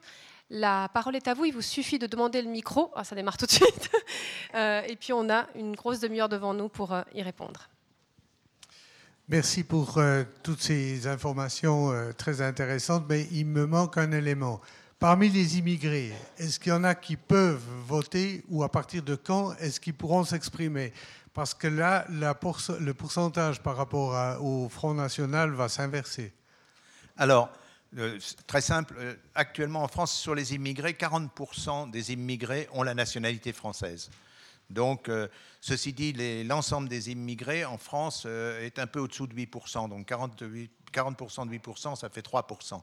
Donc, c'est très peu, ça peut jouer, notamment dans le nord de Paris. ceci dit, les enquêtes montrent que les immigrés votent assez peu, même, même très peu. Donc, dans, ça ne ferait qu'un correctif très très faible. En revanche, votre remarque est tout à fait juste pour les États-Unis, où c'est bien sûr sur la côte ouest, par exemple, euh, c'est la présence de nombreux euh, immigrés d'origine mexicaine qui ont voté pour Clinton, qui fait que Trump n'a pas eu euh, de majorité de ce côté-là. Et plus généralement, dans les toutes récentes élections américaines, on voit que les minorités ont très largement voté euh, démocrate. Donc, là, là, dans un pays comme les États-Unis, le phénomène euh, a de l'importance. Pour un pays, euh, pour la France, le phénomène est vraiment marginal. Si on pousse un petit peu, on pourrait même, c'est même un peu plus compliqué. Des, enquêtes faites par un, par un centre de Sciences Po montraient qu'il y avait une certaine tendance d'immigrer, ce qui est paradoxal, à voter pour le Front National. Euh, et on peut se demander si euh, il se trouve que les régions qui votent le plus pour le Front National, comme vous l'avez vu, c'est les régions traditionnelles d'immigration. Donc c'est les régions où il y a le plus de descendants d'immigrés. Et on peut penser que ces descendants d'immigrés euh, sont tentés de voter pour l'extrême droite, ne serait-ce que pour se démarquer de l'arrivée d'immigrés plus, plus récent. Il y a un cas tout à fait symptomatique qui est euh, le département du Pas-de-Calais. C'est un des deux départements qui a donné la majorité à Marine Le Pen au second tour de la présidentielle. Et ce département, c'est un des départements, c'est le troisième département français qui a le moins d'immigrés. Donc là, on est dans le plein paradoxe. Le, le plus de votes FN, Mais euh, c'est un département où il y a énormément de descendants d'anciens immigrés, notamment euh, des mineurs polonais, euh, hongrois, puis plus tard marocains, puis plutôt italiens. Donc il y a beaucoup de descendants d'immigrés. Donc il est possible, mais il n'y a pas d'enquête certaine, mais on ne peut pas exclure que il y ait ce phénomène. Donc vous voyez que c'est à double, double tranchant l'idée que le fait que les immigrés vont voter contre un parti qui est contre les immigrés, ça peut, ça peut être l'inverse. Il, y a des, euh, au fond, il y a, des anciennetés d'immigrés qui entrent en ligne de compte. Merci. On a une autre question ici. Merci pour votre, pour votre fascinante présentation, notamment euh, cartographique, et sur le fait que vous ayez insisté entre, enfin, sur la disparition du lien social et la corrélation que ça entraîne avec la montée de la droite nationaliste, si j'ai bien compris. Vous utilisez le terme de, populisme en fait de, manière tout à fait interchangeable, peut-être celui de droite nationaliste ou extrême droite, vous l'avez employé parfois. Euh, au fond, qu'est-ce, que c'est que le populisme euh, selon vous? Oui, j'emploie le mot par commodité, mais euh, à la limite j'ai tort. Je l'emploie parce qu'on l'emploie. pour désigner, c'est au fond ce que je désigne, ben, au lieu de dire à droite, à gauche, au centre, ou ce qui est rouge ou ce qui est bleu. Mais euh, mais c'est un mot qui, a perdu presque tout son sens. La plupart des auteurs qui travaillent sur le populisme, il y a un très bon livre notamment qui est exposé d'un philosophe politique allemand, euh, Jan Werner Müller, euh, qui, montre bien dès le début que le mot a été mis à toutes les sauces. Il y a, historiquement, le, populisme, c'était des agrariens en, Russie. C'était un mouvement qui était vraiment un mouvement, cette fois-là, populaire euh, du fond des campagnes américaines. C'est un peu aussi pour ça que j'ai parlé au tout début du Brésil. Le, populisme en Amérique du Sud, c'est tout à fait autre chose. vous l'avez vu sur le Brésil, mais si on repense à Perron ou, même, même d'ailleurs à Chavez, c'est un encore. Donc c'est un mot, c'est un peu un mot valise. Je suis d'accord qu'il vaudrait mieux ne pas l'employer du tout, mais c'est pas le seul mot valise. Quand je vois employer le, mot migration à toutes les sens, à toutes les sauces, c'est la même chose. Euh, quand j'entends dire, euh, là j'en parlais avant de venir ici, quand j'entends dire la crise migratoire, hein, d'abord la crise hein, déjà, mais euh, bon, il y a eu, une montée du nombre de, mais pas d'immigrés, c'est des réfugiés. Les réfugiés, c'est pas, c'est, l'immigration, c'est pas simplement les réfugiés. Quand, vous prenez l'année dernière, en 2017 en France, vous avez eu 100 000 demandes d'asile. Donc voilà les réfugiés. Mais en même temps, vous avez eu 260 000 euh, permis de séjour euh, de 1 à 10 ans qui ont été donnés régulièrement. Donc la migration, c'est ça aussi, c'est 260 000. Et il y a une tendance avec ce mot migration à, tout mettre ensemble. Et d'ailleurs, même quand je dis 260 000, ben, sur les 260 000, vous avez 85 000 étudiants pour quelques années, euh, vous avez 50 000 couples mixtes, donc des, étrangers mariés ou étrangères mariés à un Français ou une Française. Donc vous avez des, techniciens supérieurs euh, pour 25 000, des médecins. Euh, donc, ces mots-là sont, euh, ces mots-là sont quand même. Alors comment faire sans ces mots Mais ces mots sont extrêmement, dangereux. Il, y a, il y a un livre, c'est livre certains d'entre vous ont dû lire un livre de, qui s'appelle euh, euh, LTI, euh, Lingua Tertii Imperii. Hein. C'est Victor Klemperer, voilà. Et tout au début, il dit Nous croyons que nous pensons avec les mots, mais c'est les mots qui pensent à travers nous. Donc, c'est effectivement, votre remarque est juste, c'est le danger, mais comment faire, comment changer. Euh, Klemperer, dans ce livre, à un moment donné, s'aperçoit qu'il se met à part, alors qu'il est prisonnier, enfin, il est dans une situation. Euh, c'est un juif, donc, euh, mais marié à une arienne, donc il est il est en quelque sorte prisonnier, ouvrier prisonnier dans une savonnerie, je me souviens bien, et, et il parle avec ses, ses co-détenus et il, il, parle des Ariens. Et tout d'un coup, il se reprend, il se dit, ça y est, j'ai pris le langage de l'ennemi. Et quelque part, j'ai effectivement tort d'employer euh, le mot populisme. De temps en temps, j'ai dit populisme pour me défendre, populisme de gauche, populisme de droite. Euh, bon, mais euh, c'est vrai que c'est un mot qui est, qui est très vague. Je pense que ça vaut la peine de, l'expliciter. C'est vrai qu'à un moment donné aussi, vous précisez dans votre livre comment un certain langage euh, d'extrême droite euh, a gagné comme ça d'abord, euh, je dirais, l'univers Sarkozy, mais aussi même un peu plus loin, avec une sorte de glissement tranquille, mais assez certain dans le vocabulaire aussi vraiment et dans, dans les formules. On avait une autre question ici? Certains disent que le populisme, c'est la manière de vouloir résoudre des problèmes complexes de manière très simpliste que ce soit de gauche ou de droite. Mais ma question est la suivante. Vous n'avez pas mentionné un élément qui me semble très important pour expliquer le vote euh, anti-immigrant, c'est la peur de la concurrence. La peur de la concurrence en termes de peur de déclassement social et peut-être aussi peur de déclassement régional. Il y a sans doute des régions en France, comme vous avez montré, qui sont sujettes ou potentiellement euh, en situation difficile et puis qui euh, se sentent descendre dans, dans l'échelle euh, sans périphérie, mais aussi dans l'échelle de, des richesses. Et je, ne pensez-vous pas que c'est un critère qui est extrêmement important?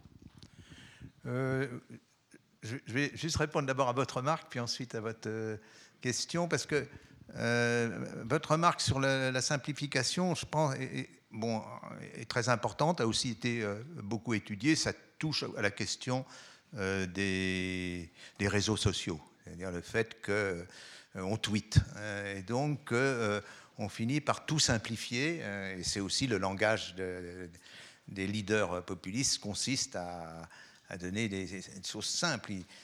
C'est Orban qui, on lui demande de discuter, d'avoir un débat avec un de ses adversaires aux élections hongroises, il dit mais ça sert à rien de, débattre, les solutions sont simples, il n'y a pas de, donc il y a cet aspect-là du, du populisme, je me suis demandé pourquoi il avait un, pourquoi il apparaissait seulement maintenant. Ça va aussi être une partie de ma réponse à votre question. Pourquoi il apparaît seulement maintenant? Et j'ai rapproché ça de, bon, j'ai pas abordé ce point-là, mais il y a quand même quelque chose de saisissant dans la situation dans laquelle nous on est, la plupart des pays développés, c'est qu'on a connu un progrès de l'éducation absolument inouï au cours des 30 ou 40 euh, dernières euh, années dans les, cartes que je vous ai montrées. Si on regardait par exemple en France, les, ouvriers, en, 1968, moins de 20% des ouvriers avaient un diplôme supérieur au CAP dans les cartes que vous avez vues. Maintenant, c'est 70%. Ce n'est plus du tout les mêmes ouvriers. Donc on pourrait se dire, puisque l'éducation a progressé, eh bien, euh, la raison aurait progressé. On aurait le sentiment que les choses sont complexes euh, euh, et, plus, et plus faciles à, admettre. On a vu au cours de l'éducation beaucoup de, de, phénomènes complexes qui ont été expliqués au cours de l'éducation. Et ce n'est pas du tout ça, c'est l'inverse qui se produit. Et je me demande si, en fait, c'est parce que quelque part, l'éducation, c'est quelque chose de formidable, mais ça a aussi donné aux, personnes le sentiment qu'elles bah, avaient le droit, elles étaient, euh, adultes, majeures, éduquées, donc de discuter de tout. Et donc, euh, et en même temps, elles ont adopté, euh, là où elles auraient eu du mal à suivre ou à, ou à prôner ou à clamer des raisonnements simplistes, au fond, elles le font mais euh, en, disant, ben voilà, puisqu'on est éduqué, on peut euh, le faire. Donc il y a là-dedans, hein, peut-être mon explication n'est pas bonne, mais il y a un paradoxe aussi euh, qui est à lever. Le paradoxe est là. Pourquoi est-ce que, puisqu'une population est beaucoup plus éduquée, elle, au fond, elle succombe plus à des slogans simplistes? Là, il y a quand même quelque chose qui, qui, ne m'apparaît pas si simple. Et maintenant, pour répondre à votre question sur la la concurrence, oui, c'est un thème vieux, enfin vieux comme l'immigration, la concurrence. Mais ce qui est nouveau, si vous prenez les, années 1930, dans les années 1930, euh, il y a ce sentiment, en France par exemple, la proportion des, à l'époque on compte les étrangers, pas les immigrés, la proportion d'étrangers est la même que maintenant, euh, dont un peu plus forte même. Donc euh, on pourrait, la crise est là, donc on pourrait s'attendre à ce qu'en 1930, la même chose se passe. Alors la même chose se passe, oui, vous avez des, dans les journaux, notamment dans l'Ami du peuple, vous avez des termes d'une violence inouïe contre les étrangers, sur la concurrence des étrangers, mais aucun parti politique sérieux ne prend ce thème. Euh, vous n'avez pas, ce n'est pas dans l'agenda politique des années 30 dans pratiquement aucun parti. Le seul cas où c'est dans l'agenda politique, c'est pour une une population très particulière qui ne sont pas des étrangers, c'est euh, en Allemagne, puis en Autriche, puis ultérieurement en Italie, c'est contre les juifs. Mais là, contre les juifs, on est dans un cas assez différent, c'est-à-dire que les juifs sont montrés du doigt pour, il y a des, bien sûr pour des raisons raciales, mais essentiellement parce qu'ils ont pris la place des riches. Donc on est encore dans une configuration qui est grosso modo riche contre pauvre. Bien sûr, c'est complètement faux, euh, fantasmatique, mais on est encore dans ce cas-là. En revanche, contre, vous n'avez pas de parti euh, en France anti-italien, anti-polonais, vous avez des manifestations beaucoup plus violentes que maintenant, souvent, comme c'est bien euh, montré dans les livres de Gérard Noiriel, contre les, les étrangers, mais ça ne donne pas ça ne prend pas sur euh, la mécanique des partis, sur la mécanique euh, politique. Donc là, il y a quelque chose, si vous voulez, de nouveau. Ce thème de concurrence est ancien, vous avez raison, mais il amène, euh, il a une expression politique qu'il n'a jamais eue auparavant. C'est un peu en ce sens-là que j'ai insisté sur, au fond, cette, cette nouveauté du fait que, comme je l'ai dit un peu brusquement, au tout début de la conférence, c'est d'habitude les pauvres s'opposaient aux riches, maintenant ils s'opposent aux plus pauvres qu'eux. Et c'est quand même là quelque chose qui est un peu bizarre. Et ça ne s'était pas produit euh, auparavant. Merci. Il y a une autre question ici euh, Oui, j'aurais aimé connaître votre point de vue à propos de la classe moyenne. C'est quelque chose qui est très important en Suisse, la classe moyenne. Et j'ai cette impression qu'avec l'érosion de la classe moyenne, il y a en parallèle une montée du populisme. Est-ce que cette impression est juste? Est-ce que vous l'avez étudiée sur des, cartes, comme vous avez montré ce soir? Euh, Oui, j'ai vu d'ailleurs que c'était un thème euh, en, préparant les, cartes pour la Suisse, que c'était un thème qui était tout à fait populaire en Suisse. Que c'était, au fond, une partie du vote pour euh, l'UDC était un, vote des classes moyennes euh, périurbaines ou euh, proches de... Mais c'est d'abord, c'est un terme à nouveau très vague, le, terme de, classe moyenne. Je ne peux pas arriver à en tracer le contour. Donc, alors, est-ce que ces classes moyennes sont sont au fond victimes actuellement d'un déclassement, d'une perte de revenus.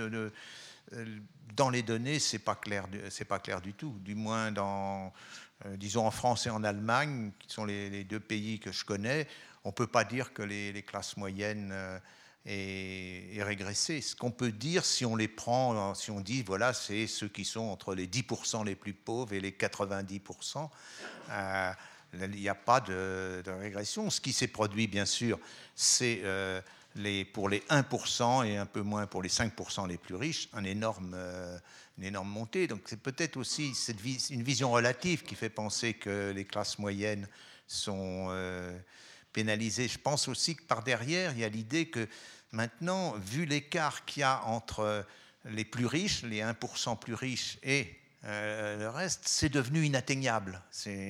Alors que vous aviez un plus grand continuum même il y a une, euh, trentaine d'années. Ceci dit, euh, dans la plupart des pays, les inégalités remontent actuellement, mais elles ont beaucoup baissé euh, depuis l'après-guerre. Le niveau d'inégalité était beaucoup plus important.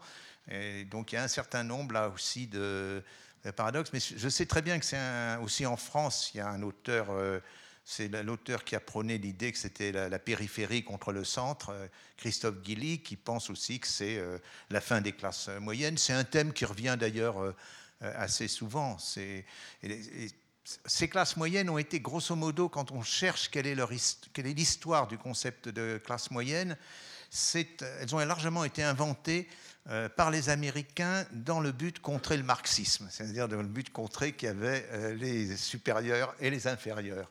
Donc il y a une très célèbre enquête sur Yankee City euh, dans les années 50 qui crée ce concept notamment euh, avec euh, la, upper middle class, lower middle class, hein, qui coupe en deux d'ailleurs chacune des trois classes et qui explique la société en fonction de cela.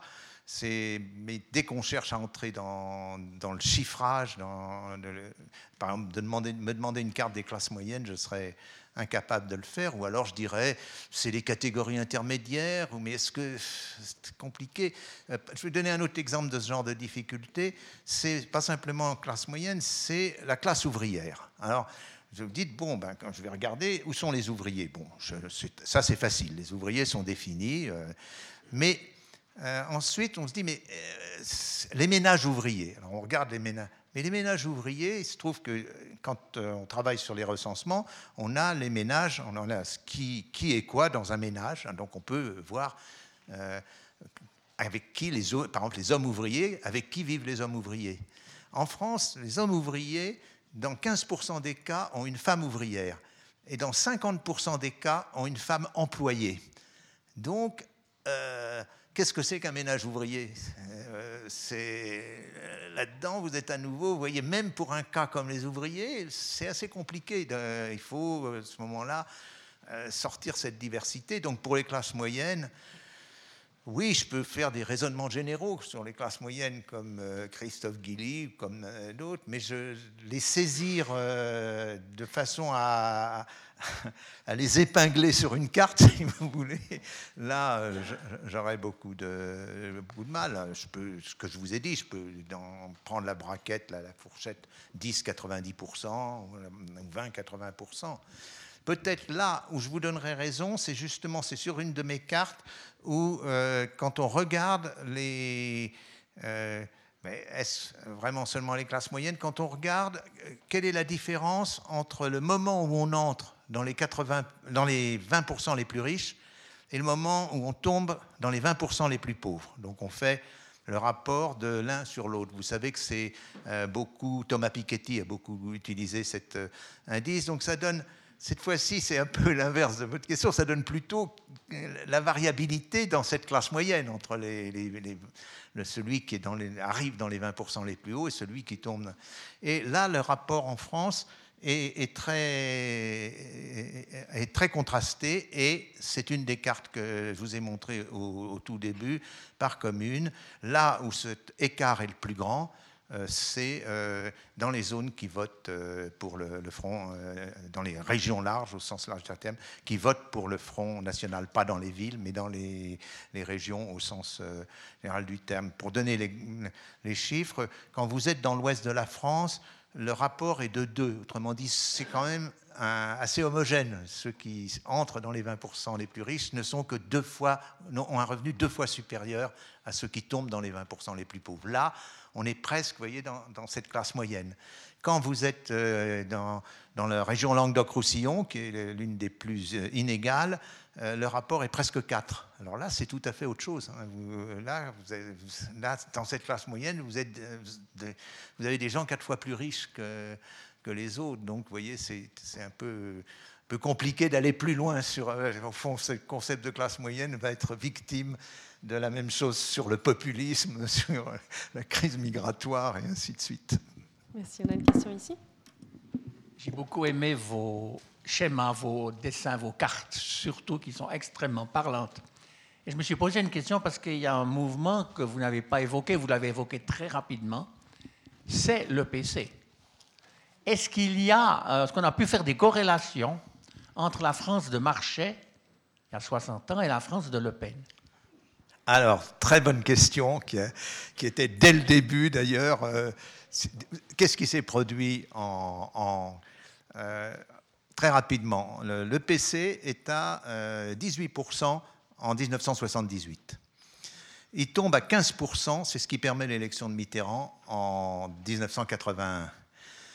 Arrivé en, 80, en 88, il n'est plus qu'à 8%. Dans le même temps, vous l'avez vu, Front National. Donc on déduit immédiatement du croisement des deux courbes que c'est le PC Simplement, et là vous avez raison d'insister sur les cas, je n'ai pas la carte euh, ici, mais elle est dans certains de mes livres. Simplement, quand vous regardez la carte des électeurs PC et la carte des électeurs FN, elles n'ont rien de commun. Il n'y a aucune relation. Je vais vous donner très rapide. Quand on dit aucune relation, ça veut dire que toutes les relations sont possibles. Par exemple, vous avez ben, dans le nord de la France, fort PC, fort FN. L'Alsace, le plus faible PC de France, euh, plus, fort, plus faible vote PC de France, très fort vote FN. Euh, un peu moins maintenant, mais à l'époque, euh, très fort. Si vous prenez le sud, la, bordure méditerranéenne, très fort vote PC, très fort vote FN. si vous prenez euh, le Limousin, toute la partie du Massif central, très fort vote PC, vote FN le plus faible de tous. Donc on peut continuer. Donc la corrélation, comme disent les statisticiens, est nulle.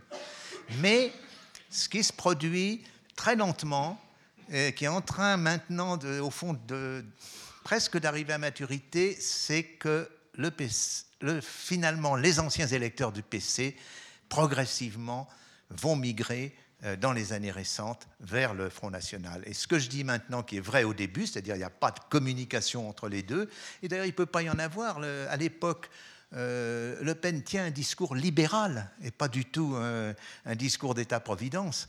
Et le tournant commence à se produire, euh, c'est Maigret qui cherche à le faire, et puis avec Philippot plus récemment, et maintenant une partie des, vraiment de l'ancien vote PC est un vote FN. C'est le cas dans le sillon oublié par exemple, tout à fait, et inversement, dans une région comme l'Alsace, le, vote le vote FN régresse. Donc à terme, à terme, il prendra plus ou moins la place du, vote euh, PC. Mais c'est aussi lié à. Il faut se méfier qu'un euh, autre, un autre euh, lieu commun était que le vote PC, c'était le vote ouvrier.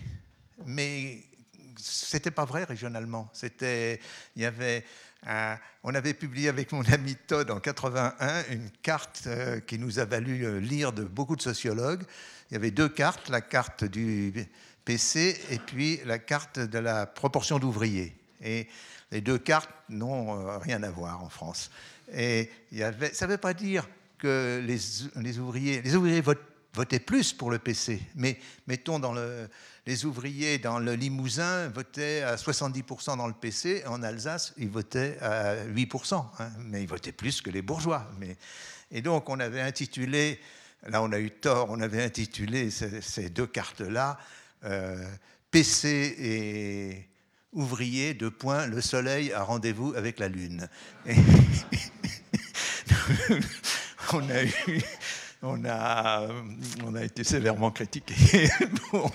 mais c'était à nouveau. Et donc, vous voyez qu'il y, a, donc du coup, comme aussi le vote euh, FN est de plus en plus, et même très nettement un vote ouvrier, on, est dans cette idée que euh, tout, ça, tout ça marche ensemble. Vote PC, ouvrier, vote FN. Mais en fait, les trois sont relativement euh, relativement disjoints encore maintenant. encore maintenant, la proportion d'ouvriers reste importante euh, dans, le, dans toute la bande nord-est de la France, mais désormais, les ouvriers sont maintenant... Euh, la proportion d'ouvriers est plus importante dans une partie de l'ouest de la France. Et c'est la partie qui vote le moins pour le FN. Donc on peut à chaque fois mais vous voyez ce que je veux dire, ça n'invalide pas l'idée que quand même les ouvriers votent plus pour le FN et quand même ils votaient plus pour le PC. Mais il y a toujours plusieurs composantes. Mais à nouveau, on retombe sur la complexité. Ces composantes-là, euh, très souvent, on en choisit une seule pour, euh, pour euh, expliquer les choses. Merci. On va dans les dernières questions ici. Oui. Merci beaucoup pour cet exposé extrêmement intéressant. Une question euh, très, très actuelle. Est-ce que vous avez des grilles ou une grille de lecture pour expliquer le mouvement actuel des Gilets jaunes? Écoutez, ben, oui, j'étais. Europe 1 me demandait euh, exactement ce soir à la même heure de venir, en parler. Donc j'ai décliné l'Europe, bien sûr, pour être ici, mais je dois leur dire que j'ai dit aussi que pour l'instant, tant que j'aurais pas vu euh, l'ampleur de la manifestation et là où les manifestations auront été les plus importantes, je pourrais guère me, prononcer. C'est pour l'instant. Euh, alors là où, c'est effectivement intéressant pour revenir au populisme, c'est que à la fois euh, le Front National et euh, la France Insoumise euh, soutiennent. Alors ils soutiennent pas totalement complètement, mais ils soutiennent.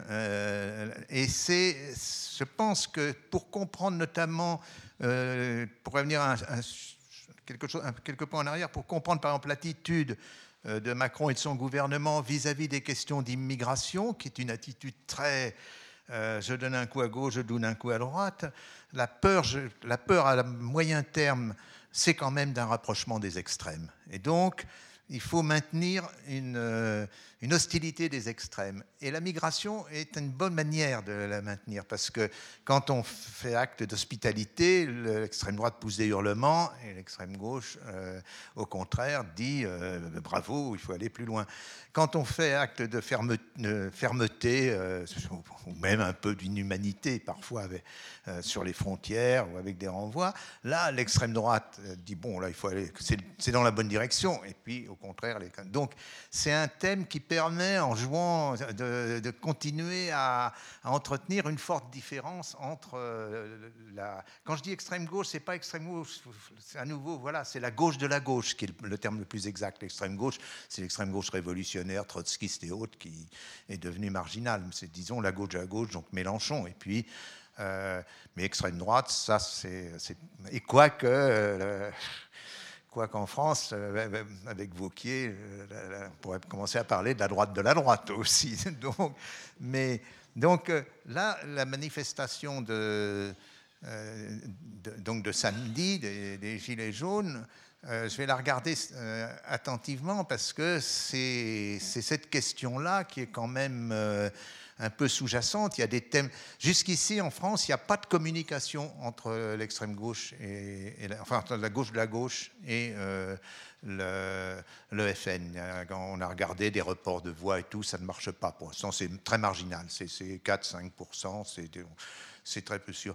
Mais il faut. Alors, c'est bien que les 1930 n'est pas forcément une bonne référence, mais il y a ce, livre. Euh, remarquable d'un philosophe français, Jean-Pierre Faye, qui s'appelle Le langage totalitaire, qui est, où, il, montre qu'il tente d'expliquer la montée du, au fond, la montée du nazisme euh, à travers des, au fond, à travers le langage, comment le, comment le langage de l'extrême gauche et le langage de l'extrême droite allemande se rapprochent. Il appelle ça le, fer à cheval, hein, parce que les deux, les deux bords, et pour, il, fond, il, il, estime que c'est justement la montée du nazisme a été facilitée par ce rapprochement des, des extrêmes, particulièrement par un rapprochement sur des, sur des questions de langage, sur des termes employés. D'ailleurs, euh, nazisme, c'est national, socialisme, c'est déjà écrit dans le... Et donc je pense que le gouvernement français, euh, au-delà de préoccupations de court terme, de faire pas trop mauvaise figure aux européennes, etc., euh, à long, disons à moyen et, long terme, c'est d'éviter qu'il y ait un rapprochement trop net des les deux extrêmes. Et c'est pour ça que cette question des gilets jaunes euh, est assez embarrassante et assez inquiétante pour euh, le gouvernement. Donc, je pourrais vous répondre une fois que j'aurai vu. Mais si on voit que dans des régions, par exemple, si on voit que dans le Limousin, dans des coins comme ça, ça a bien pris, puis aussi dans le Nord, ça voudra dire qu'il y a un rapprochement qui s'opère entre, euh, du moins à la base, entre ces, ces, deux, ces deux parties du spectre politique. Donc c'est potentiellement, ça peut aussi, ça peut foirer. Pour l'instant, on ne sait pas ce qui se produira. Mais ça peut être l'amorce de quelque chose qui est, euh, cette fois-là, politiquement très dangereux. Une affaire à suivre. Une question ici? Merci. Ben, j'ai été enchanté de voir toutes les cartes, mais j'aimerais avoir des éclaircissements sur deux points. Vous avez, à un moment donné, montré une carte où, en expliquant que dans le nord de la France, euh, il y avait beaucoup d'étrangers, beaucoup d'émigrés, et vous avez parlé aussi des descendants, des enfants, des petits-enfants d'émigrés. Ben là, moi, ça m'a interpellé parce que euh, ces descendants d'émigrés, c'est tous des descendants de Polonais, essentiellement, c'était les mines. Hein. Alors, beaucoup de Polonais, euh, il y a eu beaucoup de Portugais, etc. C'est tous des catholiques. Et puis là-bas, il y a eu Calais. Et à Calais, ce n'était pas du tout des catholiques. Alors là, je ne voudrais pas déraper sur des choses qu'on n'a peut-être pas le droit de dire, quoique en Suisse, on peut peut-être plus facilement s'exprimer qu'en France. Mais ça, ça m'a un peu chiffonné, parce que je crois qu'on ne peut pas amalgamer les étrangers ou les émigrés comme ça d'un seul bloc. Euh, par exemple, à la fête des voisins, qui est un truc extrêmement sympathique, euh, on ne peut plus la faire, nous. Parce que euh, je suis dans une, dans une région, un secteur où on mange beaucoup de, de jambon et de saucisses, par exemple, ils ne viendront pas, les voisins ils viendront pas. Et puis ensuite, euh, vous avez à un autre moment parlé de l'éducation, le niveau d'éducation qui est beaucoup plus élevé qu'auparavant. Euh, je sais que depuis Jacques Lang, on a décidé que 80% d'une classe d'âge devait avoir le bac. Et au moment des corrections, on donne des consignes aux professeurs de relever toutes les notes de 10 points. Et c'est-à-dire qu'on distribue et maintenant, il y a des gens qui ont le CAP, mais qui en savent beaucoup moins que. Moi, je connais une grand-mère de 82 ans qui sait extraire une racine carrée. Et je voudrais bien savoir, dans une classe d'âge de, gens qui ont le CAP, combien il y en a qui sont capables d'extraire une racine carrée? Alors, je pense qu'on distribue beaucoup, beaucoup de diplômes, mais que le niveau, on fait maintenant à 4 à 5 fautes dans un SMS. Alors, euh, oui. Euh, sur le, point de, la fête des voisins, moi je vais vous donner une, réponse assez simple. C'est à côté du jambon et des saucisses, vous mettez euh, autre chose. Vous mettez des œufs, vous mettez des. Là, vraiment, euh, vous ne pouvez pas les forcer à manger du jambon, mais, mais ils peuvent venir s'ils ont autre chose à manger. Sur euh, la racine carrée, je suis un moi, si vous voulez, euh, je suis un élève de l'école polytechnique à, Paris. Euh, je, ne, je, ne, sais plus extraire une racine carrée parce que, mais oui, parce qu'il y a ces formidables petits instruments. On appuie sur une touche et on a la racine carrée. Et je ne vais pas m'encombrer la tête de la manière d'extraire une racine carrée. Là, si vous voulez, il y a quand même dans notre malheureux monde un petit peu de progrès, si vous voulez. Bon, voilà. Je sais qu'il y, aura encore, qu'il y aurait encore beaucoup, beaucoup de questions, mais on, va s'arrêter là, sachant que M. Lebras sera encore là quelques minutes euh, en notre compagnie. Merci beaucoup à vous, Hervé Lebras, pour cette euh, très, très stimulante conférence. Merci à vous pour vos interventions. Et puis, euh, cultivons la sociabilité. Bonne fin de soirée à toutes et à tous. Merci beaucoup.